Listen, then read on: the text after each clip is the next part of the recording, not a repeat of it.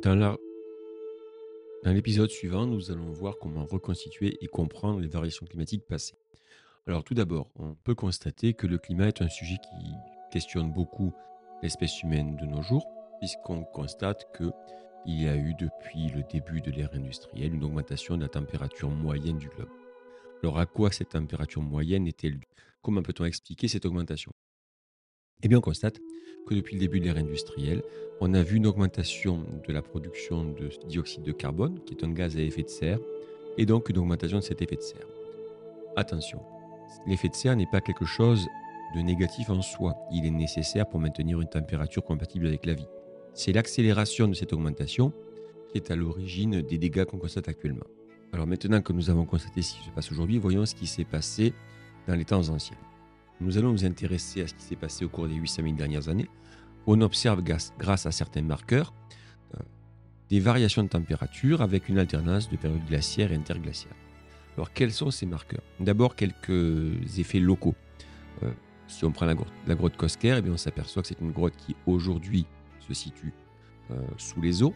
Et pourtant, on retrouve dans cette grotte la présence de peintures rupestres qui montrent que l'être humain y accédait, alors qu'à l'époque, il n'y avait pas de, scaphandre autonome. On voit que ces peintures montrent des, représentations d'êtres vivants qui euh, sont caractéristiques de milieux beaucoup plus froids. Et également, on peut observer la présence de, végétaux qui sont caractéristiques de températures plus froides. Alors, petit détail, le fait de pouvoir tirer des, des conclusions d'observation de ce type, c'est basé sur le principe de l'actualisme. On considère en effet que tous les phénomènes qui se- qui aujourd'hui se passaient de la même manière dans le passé. Alors, exemple, on considère que les végétaux caractéristiques de climat froid étaient également caractéristiques de climat froid. D'autres éléments permettent d'évaluer ces variations de température.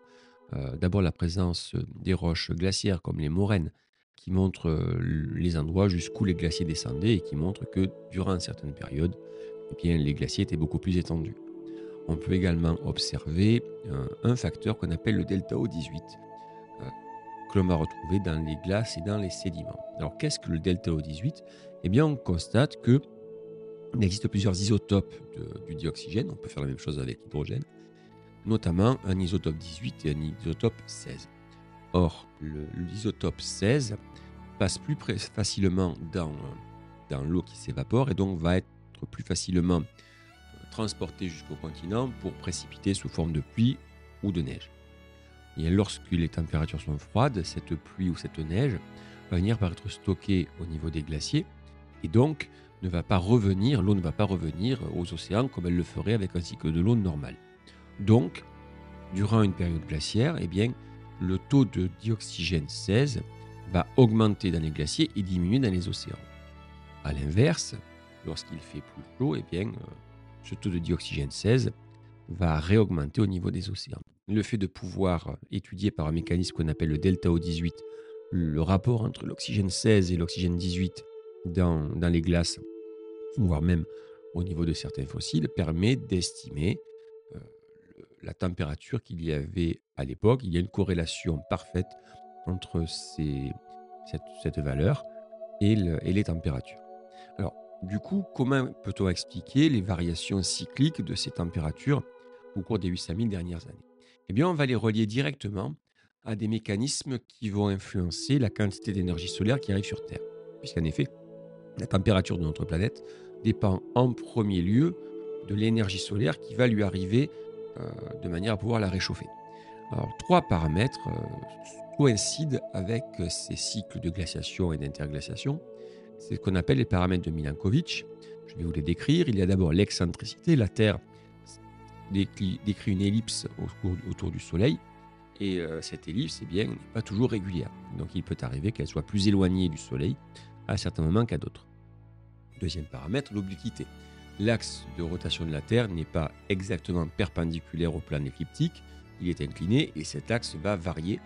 Et enfin, la précession des équinoxes, qui est un peu difficile à, à représenter visuellement, mais concrètement, cet axe sur lequel la Terre tourne, eh bien, elle ne va pas tourner dans, euh, un seul plan, elle va euh, parfois faire une forme de, de rotation un petit peu déformée, euh, un peu comme ce qu'on aurait sur une toupie qui, qui perdrait de la vitesse. Donc ces trois paramètres varient de manière assez régulière et sont en coïncidence totale avec les variations des températures à la surface du globe et avec les phases glaciaires et interglaciaires. On est bien d'accord que ceci indique la quantité d'énergie solaire qui arrive sur Terre. Après, d'autres phénomènes vont influencer les climats. tout d'abord, premier phénomène, ce fameux effet de serre. Lorsqu'il y a beaucoup de dioxyde de carbone dans l'atmosphère, eh bien, lorsque la Terre est réchauffée, elle rayonne en infrarouge et ces infrarouges vont être renvoyés vers le sol, ce qui fait qu'on va avoir un maintien de la température. Un constat assez facile à faire, lorsqu'il y a des nuages, et eh bien souvent le matin, il fait moins froid lorsque le ciel est dégagé. Un deuxième paramètre va être l'albédo. Notre planète est recouverte d'un certain nombre de couleurs. exemple, les glaciers sont blancs, les océans sont bleus, rien d'extraordinaire. Eh bien, il se trouve que certaines couleurs réfléchissent plus l'énergie que d'autres, et notamment le blanc des glaciers va réfléchir plus l'énergie solaire que le bleu des océans. Donc, lorsque l'énergie arrive et qu'elle est réfléchie, eh bien, elle ne va pas être absorbée. C'est un pléonasme. Qui veut dire que si elle n'est pas absorbée, elle ne va pas participer au réchauffement de la Terre. Et donc, on va avoir moins de rayonnement infrarouge. Donc, au final, plus l'albédo est élevé, c'est-à-dire plus le rapport énergie réfléchie sur énergie reçue est proche de 1, ça ne peut pas dépasser 1, ça ne peut pas descendre en dessous de 0, plus il va faire froid. Et l'albédo est élevé lorsque les glaciers sont présents. Ce qui permet de dire plus il fait froid, plus il fait froid, et inversement, lorsqu'il y a moins de glaciers, eh bien l'albédo va être plus faible, plus il fait chaud, plus il fait chaud. Nous allons voir qu'au cours des temps géologiques, euh, certaines périodes ont été caractérisées par certains phénomènes qui se matérialisent par des augmentations de température ou des diminutions de température. prenons le temps à rebours. À l'échelle du Cénozoïque, une période qu'on appelle également l'ère tertiaire qui commence il y a 65 millions d'années, et si on prend les 30 derniers millions d'années, on observe que le delta O18 des carbonates, sont des, les carbonates simplement sont les fossiles comme le, qui vont donner le calcaire, montre une baisse moyenne de la température du globe.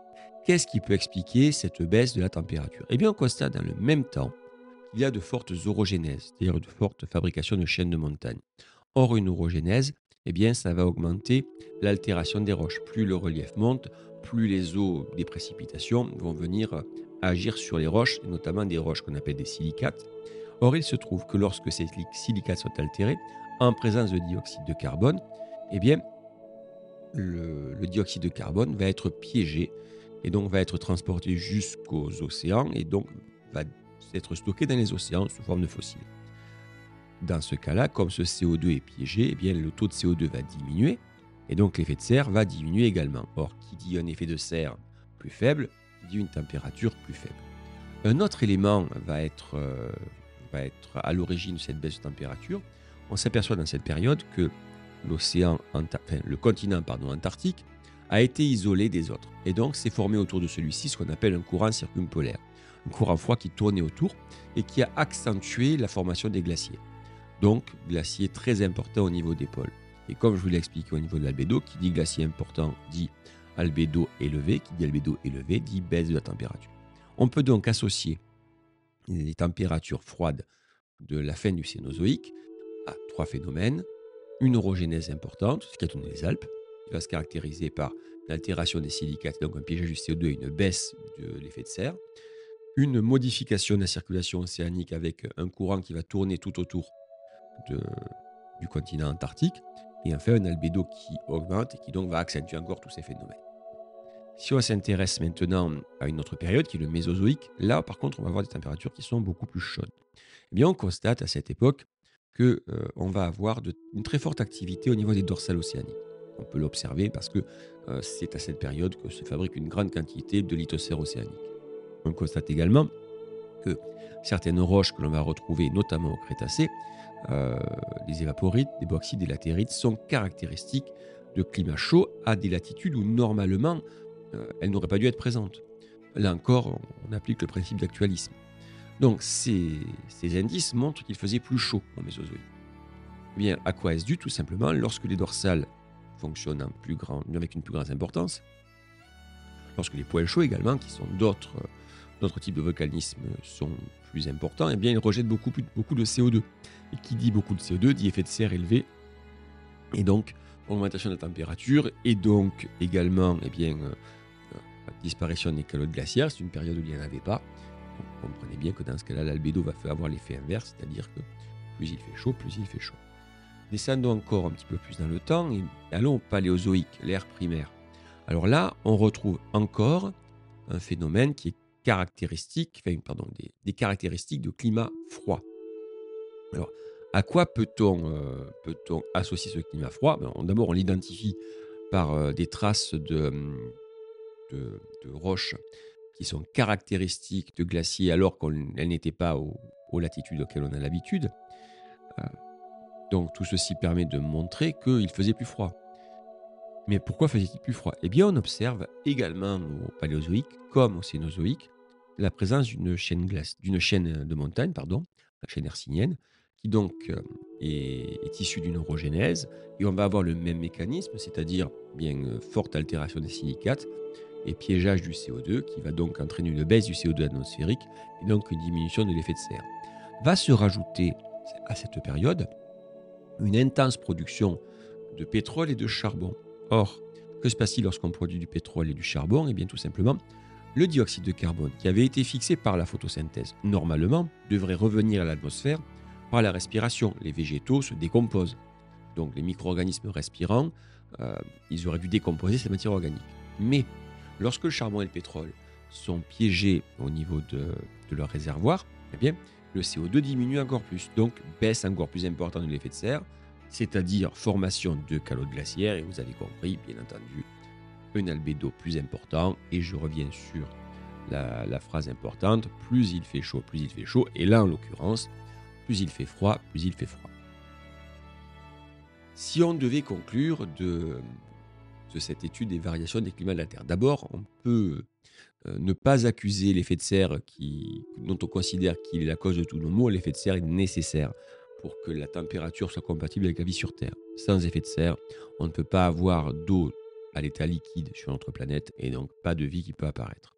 Toutefois, l'être humain, par son, rejet de, substances polluantes, par le fonctionnement de ses usines, de ses moyens de transport, va augmenter cet effet de serre assez rapidement en jetant du CO2 et du méthane notamment. Le CO2 pour les usines et puis les, véhicules, le méthane, le classique P vaches. Alors, petit détail, ce CO2 qu'on rejette en excès, d'où vient-il? Eh bien, il provient du charbon et du pétrole qui a été fabriqué à l'ère primaire. Autrement dit, le réchauffement climatique actuel est lié euh, à l'utilisation du CO2 qui avait été mis en réserve, pas volontairement bien entendu, mais qui avait été mis en réserve à l'ère primaire et qu'on rejette actuellement. Autrement dit, le réchauffement climatique actuel, ce n'est que la conséquence, quelque part, suite à l'action de l'homme, du refroidissement climatique qu'on avait observé à l'ère primaire. Il est important que vous reteniez les mécanismes qui vont agir sur cette température, donc je les reprends. D'abord, l'énergie solaire qui arrive sur Terre, avec les trois paramètres de Milankovitch qui vont influencer cette quantité d'énergie l'effet de serre qui va favoriser l'action des rayons infrarouges qui proviennent du réchauffement de la Terre suite à l'action du Soleil. Grâce à ces rayonnements infrarouges, notre température va être plus élevée.